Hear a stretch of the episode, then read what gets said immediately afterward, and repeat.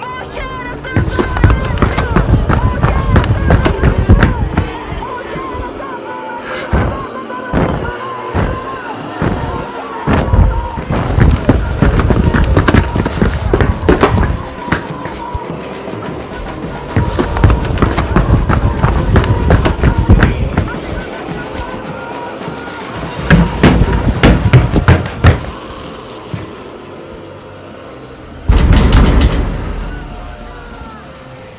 rápido. Esto es Espacio Inseguro.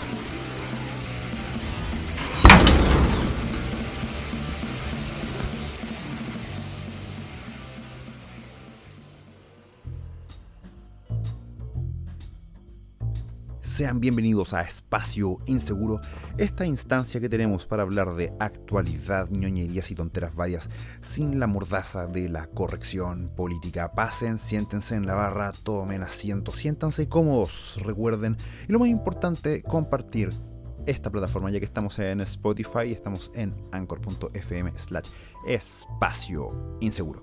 Como siempre tenemos un set de temillas para ustedes este día viernes, ya que el programa está saliendo... Estamos saliendo bien, creo que este día como el tercer viernes sello, fantástico, estamos saliendo todos los viernes en la noche, así que antes de la medianoche ya va a haber un capítulo de Espacio Inseguro arriba para todos ustedes.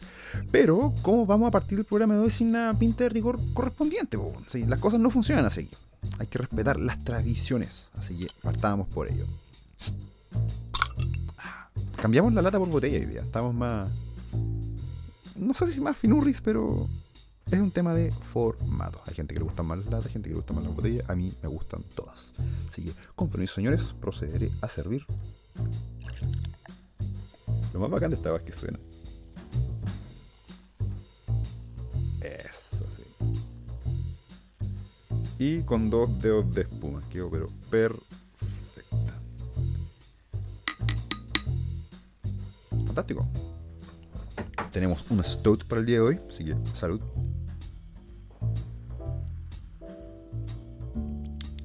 Ah, qué rico, ya. Así que vamos al grano, entremos ya a lo que nos compete, como diría el bueno del verdadero. Em, días atrás hemos estado tocando temas de, de actualidad y uno de ellos fue, eh, bueno, ya saben. Anteriormente habíamos revisado el caso del ilustrísimo Celestino Córdoba, eh, machi intergaláctico Boy Scout, eh, no sé, y sus nobles y valientes sacrificios en pos de la autodeterminación de su pueblo esta gesta valiente que tuvo cero apoyo de las instituciones, nula cobertura mediática por parte de CNN, inexistente empatía por parte de partidos políticos, el gobierno, Amnistía Internacional, el INDH, etcétera, etcétera, etcétera, etcétera. Bueno, colgándonos un poquito de esto, hoy quería contar respecto al caso de Roxana Carrut, quien lleva ya un mes de huelga de hambre y donde, bueno, parece que ella no existiese. Eh, Roxana Carrut es una agricultora de Victoria, del sur de nuestro país, dueña del Fondo Santa Vela del Sur, y desde ya hace un buen tiempo que sufre el amedrentamiento por parte de radicales mapuches, puntualmente de la comunidad Antonio Calvún. Al igual que otros agricultores de la localidad, ha reportado la quema de sus siembras, quema de árboles, matanza de sus animales y el colmo que la usurpación de su terreno, en el cual ya los patúos cuentan con casa, siembra, de todo. Y este es un problema porque tengo entendido que se le ha subido las contribuciones a la gente del sur, a los agricultores sobre todo, estamos hablando ya de cifras que bordean los 4 millones de pesos. ¿Y cómo crees que vas a pagar tú eso si no puedes producir? Pero yo qué sé, no sé, po, son detalles, ¿no? Mira, en palabras de la misma Roxana Carrut, a 24 horas, milagro que un, medio curio esto, eh, cito, dice, el año pasado, 2019, sufrimos varios atentados. Nos quemaron árboles, nos mataron animales, nos destruyeron una casa, nos quemaron otra. Nosotros hemos hecho más de 45 denuncias. En mi campo hay dos casas construidas por lo que he pedido el desalojo y vuelven. En estos momentos tenemos cuatro potreros sembrados por ellos y dos casas construidas por ellos. 45 denuncias, Y nadie hace nada. Es como que tú un día te levantáis y. ¿cachai? Que te construyeron una media agua en tu patio, weón. tú estés pagando las contribuciones de tu terreno, de tu casa, pues, weón. Llegan unos weones y se instalan ahí bajo alguna, no sé, de banda ancestral de algo. En fin. Por otro lado, es muy importante mencionar lo siguiente. La huelguista si ha tenido reuniones con personeros del gobierno. Ya, esto ya es... Hay que considerarlo. Si no podemos ser tampoco tan... tan poco objetivo, weón. Entre ellos Carla Rubilar, que es la ministra de Desarrollo Social. Pero el, tema radica en lo siguiente, esto ha sido como en privado, entre cuchicheos, una suerte como de, ya, pues sí, mira, igual podemos hacer algo, ¿cachai? No existe el despliegue, presión ni indignación de los llorones de siempre. Y esa clase de hipocresía es lo que realmente a mí me molesta. Bastante, ¿qué quieren que les diga?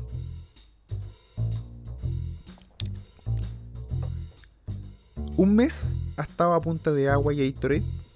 Ya ha bajado como 10 kilos la pobre. Y a eso hay que llegar para que uno le ponga atención. Dejar de comer. Y ni siquiera eso, porque mientras que otros asesinos, violentistas y separatistas hacen puchero, y van todos ahí eh, a hacerle procesión casi, po.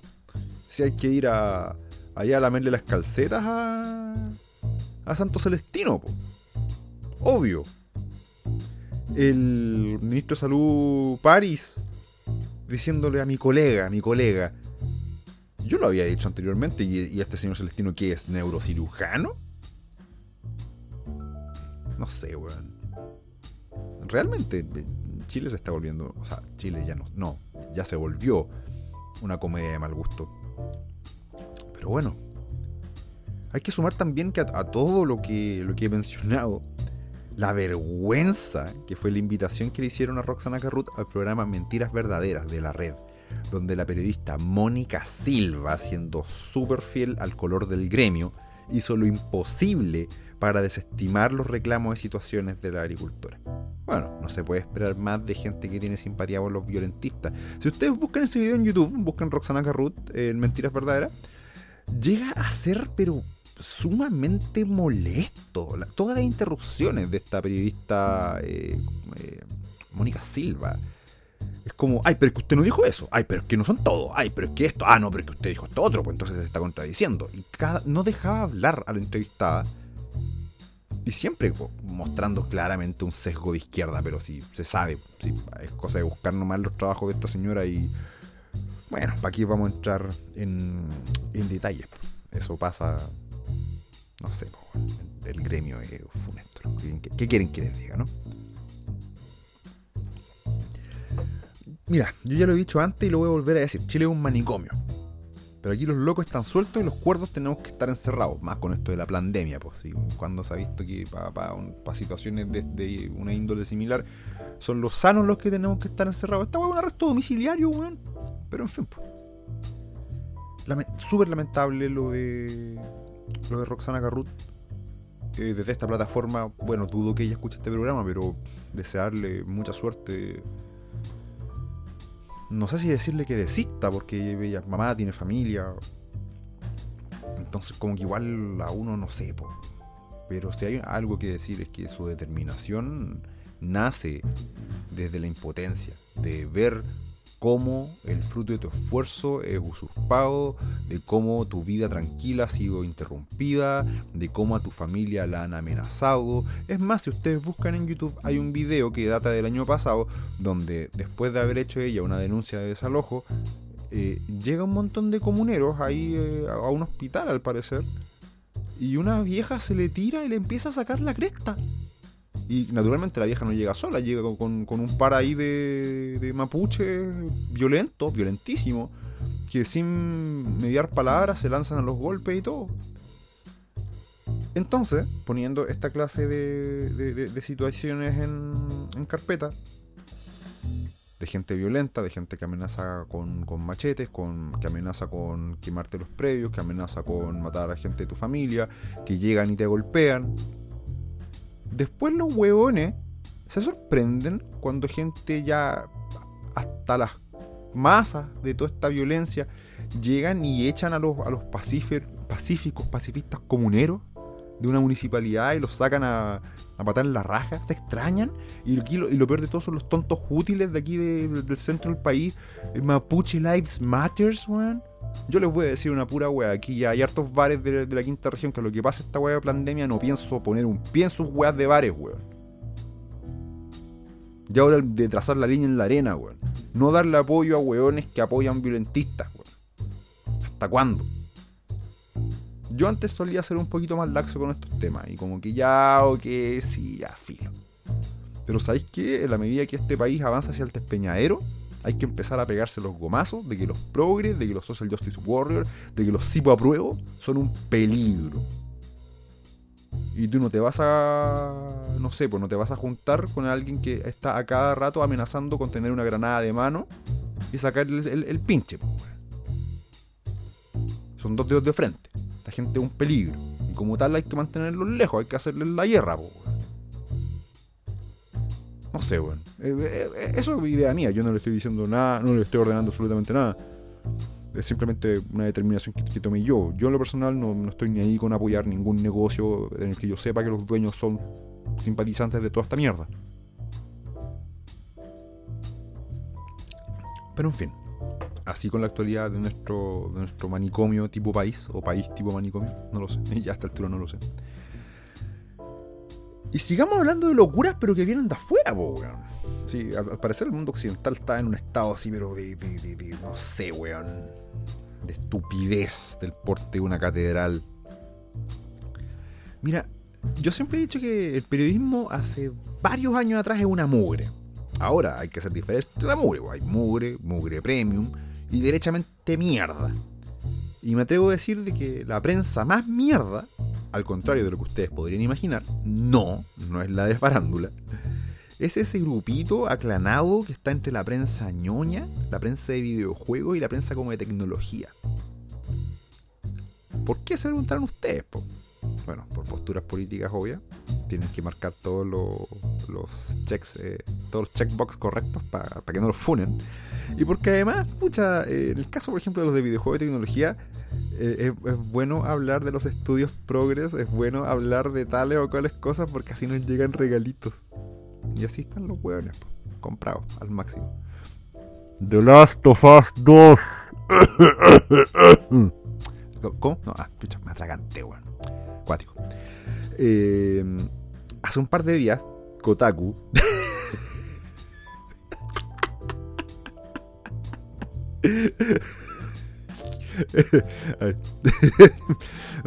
Eh, eh, hay que decirlo, es un medio que hay que ser realmente medio especial para tomar en serio. Eh, sacó una columna de la mano del autor Ian Walker en relación al nuevo Call of Duty que se viene bajo el título Call of Duty Cold War.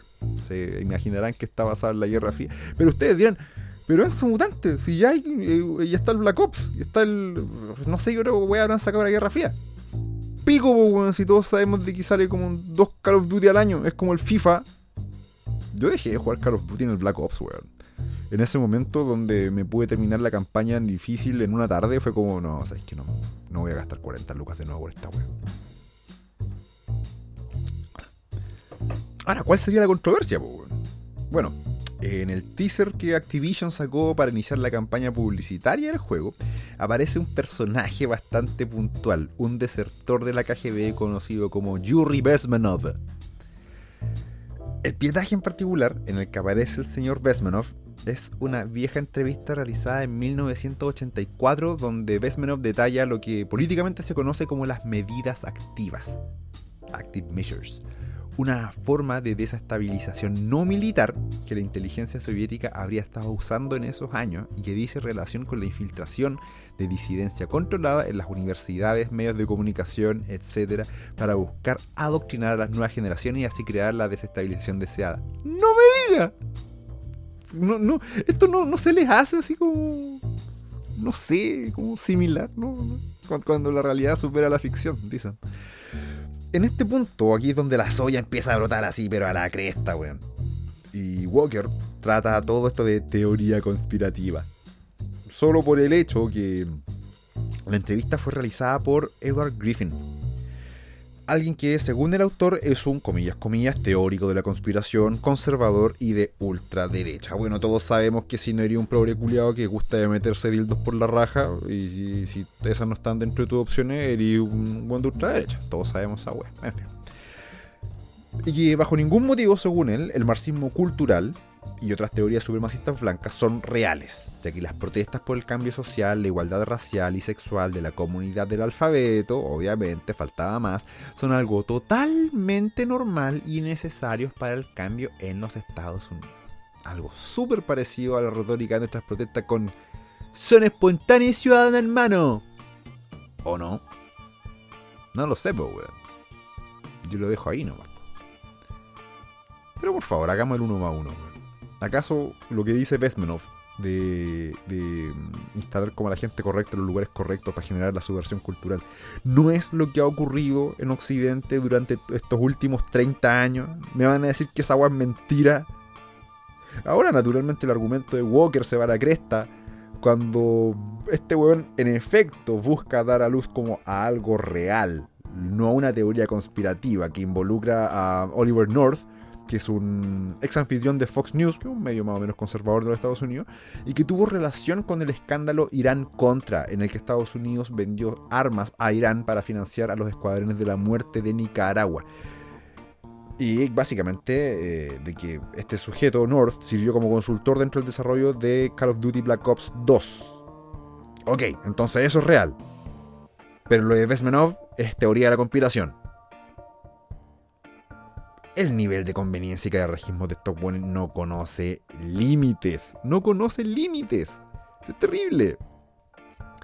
O sea, cuando aparece alguien hablando algo que va en contra de mi narrativa, es teoría de la conspiración. Pero cuando sale alguien diciendo algo que apoya todos mis puntos o que en efecto fortalece cierta mi postura, es real.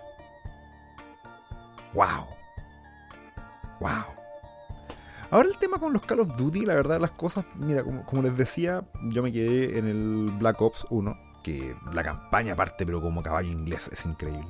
Eh, realmente es súper buena, sobre todo las la partes donde escapáis del gulag y toda la weá, weón.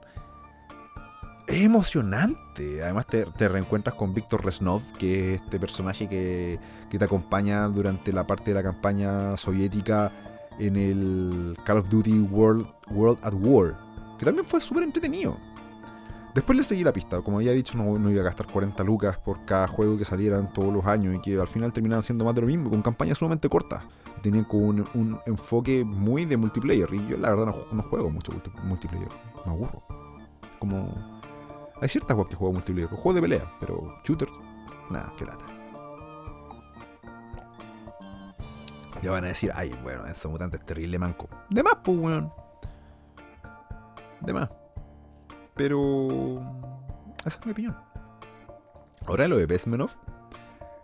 Péguenle una revisada en YouTube, weón. Busquen la entrevista de Yuri Besmenov. Dice hartas cosas que son bastante, bastante, bastante. Eh, reveladoras. Porque. El, tema de la subversión cultural, el tema del marxismo cultural, que yo, conozco personas que dicen que no, que no existe, que es una teoría conspirativa, y no, no obstante una teoría conspirativa, sino que es una teoría conspirativa onda supremacista, blanca o racista. Ya sabes cómo funciona eso. Eh, hace mucho sentido con lo que vemos hoy en día, o sea profesores marxistas que adoctrinan cabros chicos, cabros chicos que se transforman en subversivos, más todo ese tema con que el respeto por la autoridad ya no existe, eh, autoridades que están sumamente deslegitimizadas, fuerzas de ley y orden que realmente por culpa de mandos altos pucha nada, eh, sume y sigue. O sea, yo creo que ya todos en Chile somos testigos de, esto. Yo lo he visto con mis propios ojos a mis treinta y tantos años.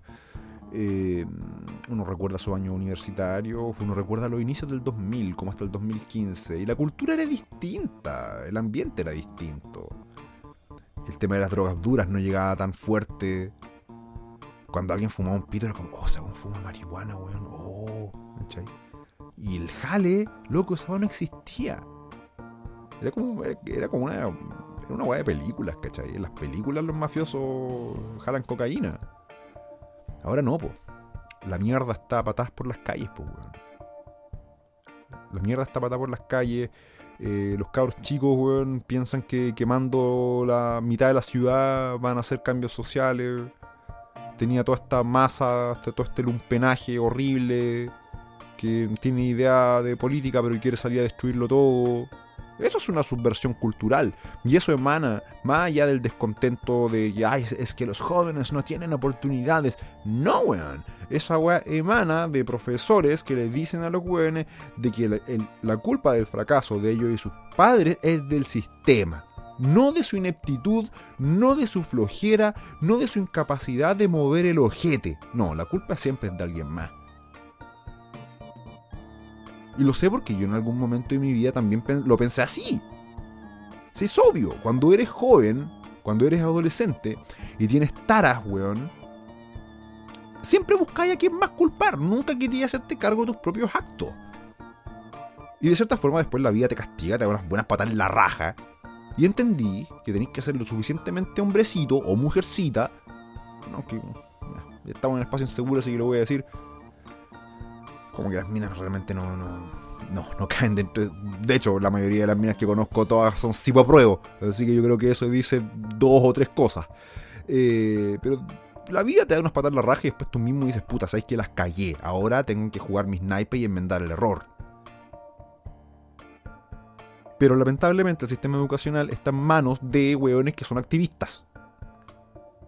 La revolución de los pingüinos, la famosa revolución de los pingüinos, de la cual yo por cierto participé, dio por resultado a una casta, a una generación de profesores zurdos marxistas culturales. Que ahora tienen adoctrinado a todos los pendejos que se van a dejar cagar a la calle. Entonces al final, puta, al parecer las palabras de Yuri Vesmenov no son tan teoría de la conspiración, po, Esta weá de que para destruir una nación tenéis que meterte en los lugares correctos, como en la educación, los campos universitarios, por ejemplo, donde, donde tener una opinión disidente es sinónimo de funa, porque una mina fácilmente puede inventarte una funa. Fácilmente. Porque resultó ser de que un día, weón, eh, pasaste muy cerca de una chiquilla y la weona, ah, cacho, este weón no piensa como yo. Funao. El machito me tocó el poto, sí. Funao. Y el nunca hizo nada, o sea, cuando mucho le tocó el hombro porque los pasillos en estrecho y alguien le empujó, qué sé yo. Hay un cóctel de miedo, weón. El feminismo y el marxismo cultural, weón. Chucha, weón, han destruido casi todas las relaciones interpersonales en Occidente, weón.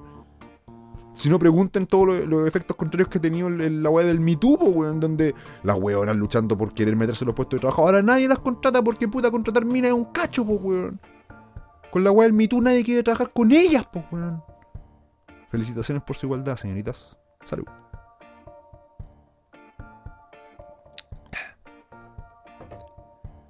Así que lo de Vesmenov, teoría de la conspiración. No lo sé, Rick. No lo sé. Si me preguntan a mí, lo de Vesmenov y el tema de de la desmoralización del individuo y de la subversión cultural, a mí me hace bastante ruido. De hecho, voy a darme el lujo, porque puedo hacerlo, y darles la lata, porque nadie me paga por esta weá. Puedo hacerlo. Voy a buscar una cita de Yuri Pesmenov para poder leérsela a mi audiencia. Por cierto, ya que estamos hablando de audiencia, ¿les, puedo pedir un favor? Eh, si ustedes tienen Facebook u otras redes sociales, compartan el programa, por favor. Sería bacán. En serio. Se los agradecería de corazón. Así aumentamos esta cofradía de gente que se junta básicamente a, hablar de cosas como esta. A hablar de eh, personajes como Yuri Besmanov. Que por ejemplo habla de, de, las cuatro, de los cuatro escenarios de la subversión ideológica que son la desmoralización, que es básicamente educar a una generación entera en lo que respecta a marxismo, la desestabilización, que tiene que ver con la economía, relaciones exteriores y los sistemas de defensa, la crisis, que es el cambio violento de poder, estructura y economía. ¿No les suena algo raro eso? La normalización, que es el periodo de estabilidad hasta que el siguiente ciclo llegue a un punto de crisis. ¿No eres un extraño? ¿No? ¿Nada? No lo sé, weón. Fuera, weón. Eh, a mí es un. Es, un tema que te, causa ruido. O sea, estamos hablando de que es una entrevista que data de 1984 y las palabras de, de Besmenov son súper reveladoras, como había dicho. Mira, aquí hay una que, que tiene que ver con el tratar de, conversar con personas que están desmoralizadas. Dice, ellos están contaminados, ellos están programados para pensar y reaccionar ante ciertos estímulos, ante ciertos patrones. Tú no puedes cambiar sus mentes. Incluso aunque los expongas ante información auténtica. Incluso aunque eh, les pruebes de que blanco es blanco y negro es negro, aún así no puedes cambiar su concepción básica y su lógica de comportamiento. En otras palabras, estas personas se han transformado en el proceso completo de desmoralización del individuo y esto es irreversible. Traten de hablar con un cibo a prueba y díganle que el cibo a prueba no llegará a nada bueno y eso es lo que se va a encontrar todos los NPC, todas las feministas de esta era, ¡Eh, el patriarcado va a caer, y el pañuelito verde y todas esas cosas. Si tú les decís, oye, la brecha salarial es un mito, te van a funar, probablemente, te van a cancelar. Son realmente NPCs, weón. Es como, tú dices algo y es como, y ponen la carita enojada así, de inmediato. Pobre weón. En fin. Así que así con, con esta disque controversia. Mira, yo, creo que ni siquiera es una controversia real. O sea, hablemos de una controversia, eh, entre comillas, real. Con este mismo juego, con el Call of Duty Cold War, es parte de un tráiler mostraban la masacre de Tiananmen. No voy, a, no voy a ahondar en ese tema, quizás lo podemos dejar para otro capítulo de Espacio Inseguro. Eh, la cosa es que China, China demandó a Activision que sacar esa wea. Y naturalmente como Activision quiere el China Money, sacaron la Plaza Tiananmen, po, Si para los chinos la masacre de la Plaza Tiananmen no existió, po, e, Eso para mí es como una wea como... Weón, por pico. Mientras que aquí tenemos a señor Walker como, ¡ay! Ese hombre malo dijo cosas malas de mi ideología. Como de un pico, weón, maricón. En fin. Ya que hablamos de, gente que se vuelve loca por weá, weón.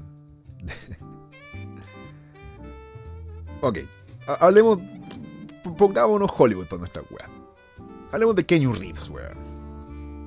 Kenny Reeves es de esos tipos que simplemente cae bien, weón. Algo tiene el weón el hecho que siempre está lejos de las controversias, nunca lo han mitubeado por nada, tiene anécdotas que han sido contadas por distintas personas respecto a él, que es alguien como súper amable, generoso, aterrizado. Está como esta anécdota de que una vez él estaba como de cumpleaños y se compró una torta y se sentó en una plaza y le empezó a dar torta a la gente. Incluso, eh, para mí que soy fanático del boxeo, cuando Manny Pacquiao se, se hizo una mansión por allá en esos lugares medio hollywoodenses, llegó Kenyu con, con una torta para Manny, para recibirlo, ¿cachai? Como su nuevo vecino. Kenyu Reeves es esa clase, weón. Y ah, hay gente que ha trabajado con él, lo dicen. Sí, de, hecho, eh, y esto no es un mito, esto es verdad. Cuando estaban en, en los sets de la filmación de The Matrix, cuando terminó todo el show, cuando terminó la trilogía y toda la weá, Kenny Reeves se rajó con una, una moto para cada weón que trabajó en la weá. Es el tipo rajadísimo. Como tengo muchas lucas, no sé qué hacer con ellas. Y ustedes han hecho que yo gane muchas lucas, entonces les voy a hacer un regalo bacán que cuesta muchas lucas. Entonces, ¿cómo, cómo, cómo no quererlo? También consideremos que a sus 56 años, ya, ya cincuentón el bueno de, de, que creo que cumplí los, los 56 esta semana.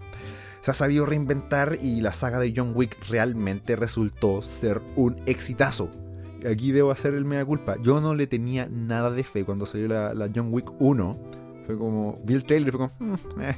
hasta que la vi y fue como, wow. Echaba de menos ver una película de acción, pero de esas buenas, buenas, buenas, weón.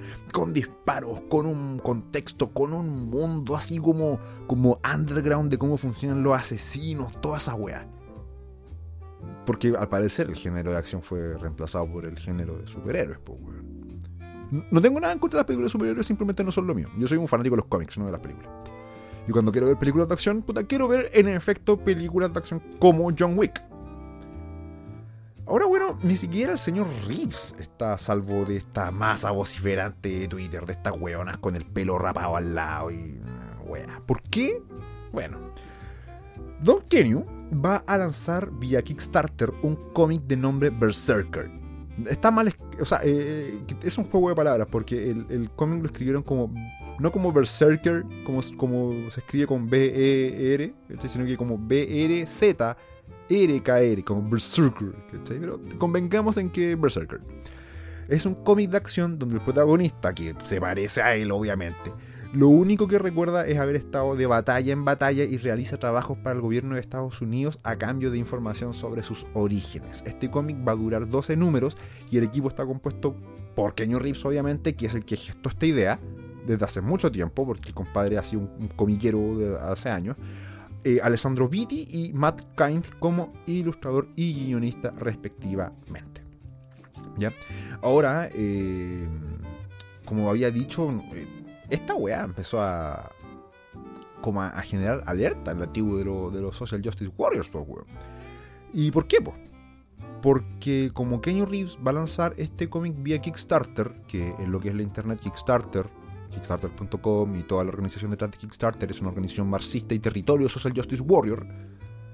Y a su vez también va a ser lanzado por la editorial Boom Studios, que va a llevar el material en papel a las comiquerías. Eh, los, social, los Social Justice Warriors empezaron a, a gritar con que ¡Nos viene a quitar el público! ¿En serio? ¿En serio? Nos viene a quitar el público. Mira las weas que hay que. Ahora, claro, ¿quiénes han salido así como, como a poner el grito en el cielo, po, weón? Weonas como Stephanie Cook, una estafadora, Joe Glass, un social justice warrior, Tess Fowler. Y otros perdedores de la industria comiquera han salido a llorar a Twitter básicamente porque según ellos Kenny Reeves viene a alardear de su plata, a quitarles público y que Kickstarter, según Joe Glass, es un medio para el talento joven y emergente y sus sueños, no para que venga un ricachón a, a poner ahí la plata así y decir yo quiero hacer un cómic porque yo hago un cómic, ¿cachai? La industria del cómic es un negocio. Los negocios se mueven con plata. No es una comunidad, no es una casa en un árbol, no es un sindicato. Es una industria. Industria que ustedes se han encargado de destruir con cómics de mierda. ¿Pueden entender esa weá? Es una pregunta retórica, pues, si la tiene respuesta.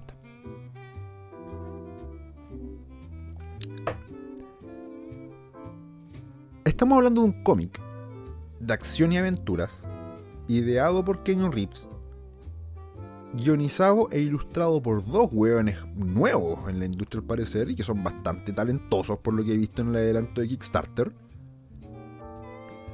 Y se ve bueno, weón. Yo vi como la sinopsis fue como, esto está interesante, esto es lo que yo quiero leer. ¿Acaso nadie puede entender, o sea, por lo menos, ¿acaso los Social Justice Warriors no pueden entender que hay públicos distintos?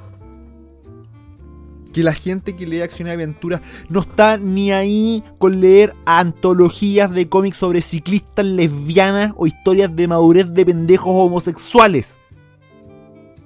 Nadie quiere leer eso. Y si alguien quiere leer esa wea, es un público minoritario. Minoritario. Hasta el momento, la campaña de Berserker lleva reunido 552.582 dólares y tiene 5.331 patrocinadores. Por otro lado, hay, un- hay una weá que se llama Transgalactic Bike Ride, Queer Feminist Anthology, que es básicamente una antología ciencia ficción donde los protagonistas son transexuales y gente queer y wea así que anda en bicicleta. Que solo logró recaudar 10.200 dólares con 348 patrocinadores, pues weón. Juzgue usted.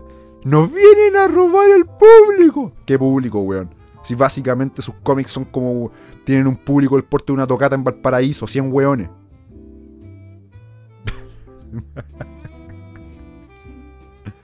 Ay, weón. Lo que se ha transformado esta weá. Y después rasgan vestiduras, weón, cuando ven sus números y nadie compra las weas. Cuando las editoriales están pero valiendo pico. Pero ahí tú veías, weón, es como al, al, al Chavi Boy Cebulski. Marvel está súper bien. Sí, weón. Con unos números que en los 90 hubiesen significado el despido de hartos weones. Hay que joderse, weón. Realmente estos palurdos han arruinado la industria del cómic. Estos weones son como el rey Midas a la inversa. El Social Justice Warrior, la industria que toca, la transforma en caca. No en oro, en caca. ¿Por qué? Porque el Social Justice Warrior no está interesado en hacer un buen producto para los consumidores que toda la vida han puesto plata en el hobby, sino que les interesa agarrar el hobby y transformarlo en una puta plataforma para sus ideologías de mierda. Me enojé, lo siento. Pero no todo es malo. No todo es malo. De hecho, eh, con Gran Torino habíamos estado conversando. Y bueno, primero que todo un saludo para mi amigazo Gran Torino, que pronto lo tendremos de vuelta.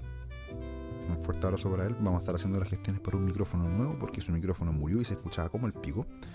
Así que vamos a cotizar un mejor equipo para poder transmitir en este contexto de pandemia, porque puta el ideal sería poder juntarnos. Yo tengo un, equipo bastante decente para hacer una grabación de un podcast como corresponde, pero puta, esta cuestión de que nos tienen con arresto domiciliario. Eh, no, no, no, no. Ninguno de los dos hemos cometido ningún crimen, sino que me refiero que el, estado de pandemia nos tiene aquí metidos en nuestras casas, weón, sacando permisos por determinado tiempo. Entonces es un incordio poder juntarse con un amigo, tomar un par de pilseners, weón, y poder hablar huevadas así no se puede. Pero bueno, habíamos hablado con Gran Torino respecto que de la misma forma que usamos este programa para hablar pendejadas, para cagarnos de la risa y para denunciar la maldad que los NPC están haciendo con nuestros hobbies, también deberíamos tener una sección para recomendar. Obvio, sí, no todo puede ser malo, pues, recomendar películas, recomendar videojuegos, recomendar, en mi caso, cómics, que mm, es como lo, es lo mío. Gran Torino es el hombre de las películas, y tiene un gusto bastante particular para las películas. Me ha hecho un montón de recomendaciones que voy a empezar a ver. De hecho, este fin de voy a partir, así que ahí tengo ya material para revisar. Pero yo les quería recomendar a ustedes un cómic. Uno de mis cómics favoritos, que de hecho lo tengo aquí en mi mano en una bonita edición tapadura de la editorial SC de España y que fue en su momento lanzada por, bueno, eh, originalmente me refiero, eh, fue lanzado por el sello Vértigo de DC Comics. ¿Se acuerdan de Vértigo? Ese excelente sello que había lanzado Hellblazer, Fables, que había sacado Transmetropolitan, si no mal recuerdo. Y que ese activista de mierda de Andy Curry destruyó, poniendo puros cómics de mierda con autores idem. Mm. Ah, sí. Sello Vértigo que fue hecho por una mujer. Y un hombre feminista lo destruyó en cuánto? Menos de un año. Gracias, Andy. Concha tu madre. Eh, bueno, el cómic que les quería traer es Joe el Bárbaro, en su edición original, Joe the Barbarian. Para mí este cómic es súper especial, eh, en harto sentido. Primero que todo, Em, porque marcó una etapa muy bonita de mi vida. Yo solía trabajar en una tienda de cómics en Viña del Mar. Y no, no era, no la comiquería. y resultó ser de que como parte del staff de la tienda, igual había un, descuento bastante ameno para los que trabajábamos ahí si queríamos comprar algo. Entonces, mm, mi jefe de ese tiempo, yo me, me, rehusaba totalmente a comprar cómics porque no, porque pucha, no, no, no, no, no, no, temas de plata y demás. Y el jefe que yo tenía, Ariel, un fuerte abrazo para Ariel, un gran chato y una de las personas más justas y correctas que he tenido el honor de conocer. Así que un fuerte abrazo para Ariel y Dios quiera que tú y tu familia estén súper en estos tiempos que cada vez se ponen más locos. Pero realmente yo no puedo decir nada malo de él. Y él me decía, bueno, todos caen, todos caen en el vicio. Dicho y hecho, el primer cómic que yo pedí como empleado de la tienda fue Joe el Bárbaro. Porque preferí comprarlo en una edición tapadura, ya que la edición tapadura original de, ese vértigo está descontinuada. Entonces yo compré, o sea, encargué este, este, este tomo y la edición de SC es como más chiquitita, no, no es tan grande como un hardcover de ese vértigo. Pero fuera de eso, el formato es muy bacán. Yo soy un mañado por los hardcovers. Pero bueno, les voy a contar respecto a Joel Bárbaro. Fue escrito por Grant Morrison. Partimos bien. Grant Morrison es de esos autores, pucha, que ya. Yo creo que son como para mi generación, de, de 30 y pocos. Eh, es como nuestro Alan Moore. Guardando las proporciones. O sea, tenemos a Alan Moore y después tenemos a Grant Morrison y después tenemos a Warren Ellis. Y así, como, que cada uno quiso ser la copia del otro. Y que con el paso del tiempo fueron encontrando como su identidad como autores, por así decirlo. Bueno, entonces el guion es de Grant Morrison y el dibujo es de Sean Gordon Murphy, que es un favorito mío. De hecho, gracias a una excelente, excelente amiga, gracias a la Connie tengo un póster de eh, Toyo Ghost, un cómic del cual eventualmente hablaremos, que lo tengo autografiado por Sean Gordon Murphy, gracias a ella, así que muy agradecido con él. Este cómic fue editado originalmente entre el 2010 y el 2011, en lo que fueron 8 números. 2010-2011, ¿se acuerdan esos años? Unos años más simples, donde un podcast como este no hubiese tenido sentido porque la plaga de los NPC no, no llegaba, todo, era más suave en el 2010, el 2011, Yo recién había salido de la U y tuve una excelente noche después de mi titulación, después de mi, mi, defensa de tesis. Oh Dios, me tomé hasta las molestias, fue fantástico. ya, vamos entonces a lo que nos compete. Joe el Bárbaro. Joe el Bárbaro es la historia de un chico llamado Joe, que tiene 13 años y tiene un ratón blanco llamado Jack. Tiene una mamá que quedó viuda porque su papá se fue a la, guerra de Afganistán. Em, y Joe es un chico que, bueno, es diabético. Y tiene que pincharse de cuando en cuando porque si no simplemente se muere. Y el tema con esto de, de, andar pinchándose y todo, que en la medida que no se pincha la insulina, empieza a alucinar. Y mm, em, la cosa es que un día, después de haber lidiado con unos abusivos del colegio y todo, Joe llega a su casa donde no hay nadie porque la mamá está trabajando, eh, se cae en su pieza y empieza a alucinar y sus juguetes se empiezan a, mover y eh, cae a este mundo como de, de juguetes y fantasía y de peluches que se mueven y todo y todos los juguetes hablan como de, oh, el, chico prometido, el chico de las profecías. Como que viene a salvar como, como este mundo. Y de hecho hay una splash page muy buena donde ves un montón de cameos súper interesantes. Ves por ahí a Batman, ves a Robin, hay un lobo escondido por ahí. Está el viejo Pascuero en el fondo. Hay unos personajes que emulan como el Master Chief de Halo. Hay soldados de juguete. Es bacán. es, genial, es genial. Realmente, eh, eh, gráficamente hablando, el dibujo de Sean Gordon Murphy es precioso. Y siendo que aquí Sean no estaba en su mejor juego. Sean Murphy ahora está en su apex. Aquí como que recién está como, como despegando. La cosa es que eh, Joe en este mundo de juguetes y de fantasía tiene que emprender un viaje hacia la fuente de la vida para poder salvarse y para poder vencer a, las fuerzas del mal encabezadas por la muerte misma.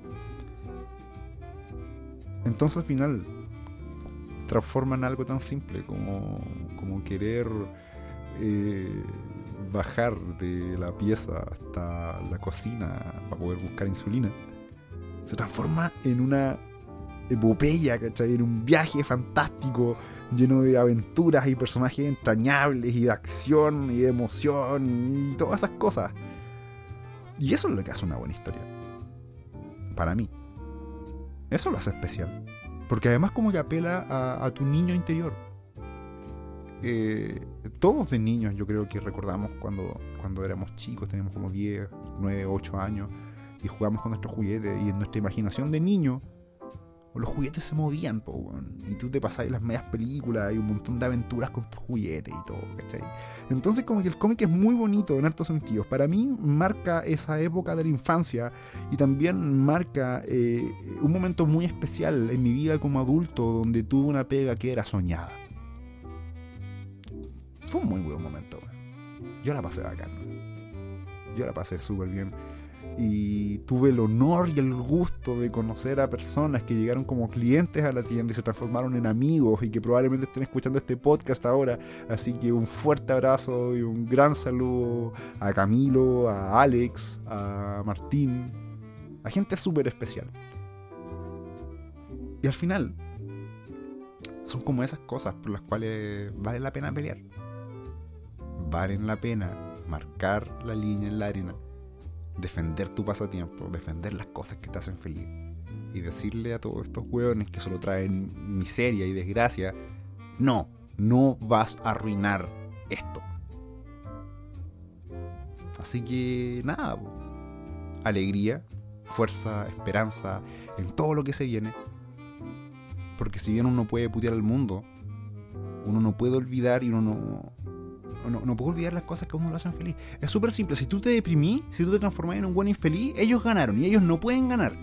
Esta pelea no la van a ganar, no pueden ganarla. Así que quédense con este mensaje. Esto ha sido Espacio Inseguro. Volveremos la próxima semana. Yo procederé a tomarme lo último que me, me queda de pinta.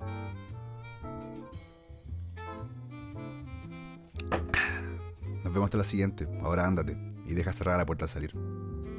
Adiós.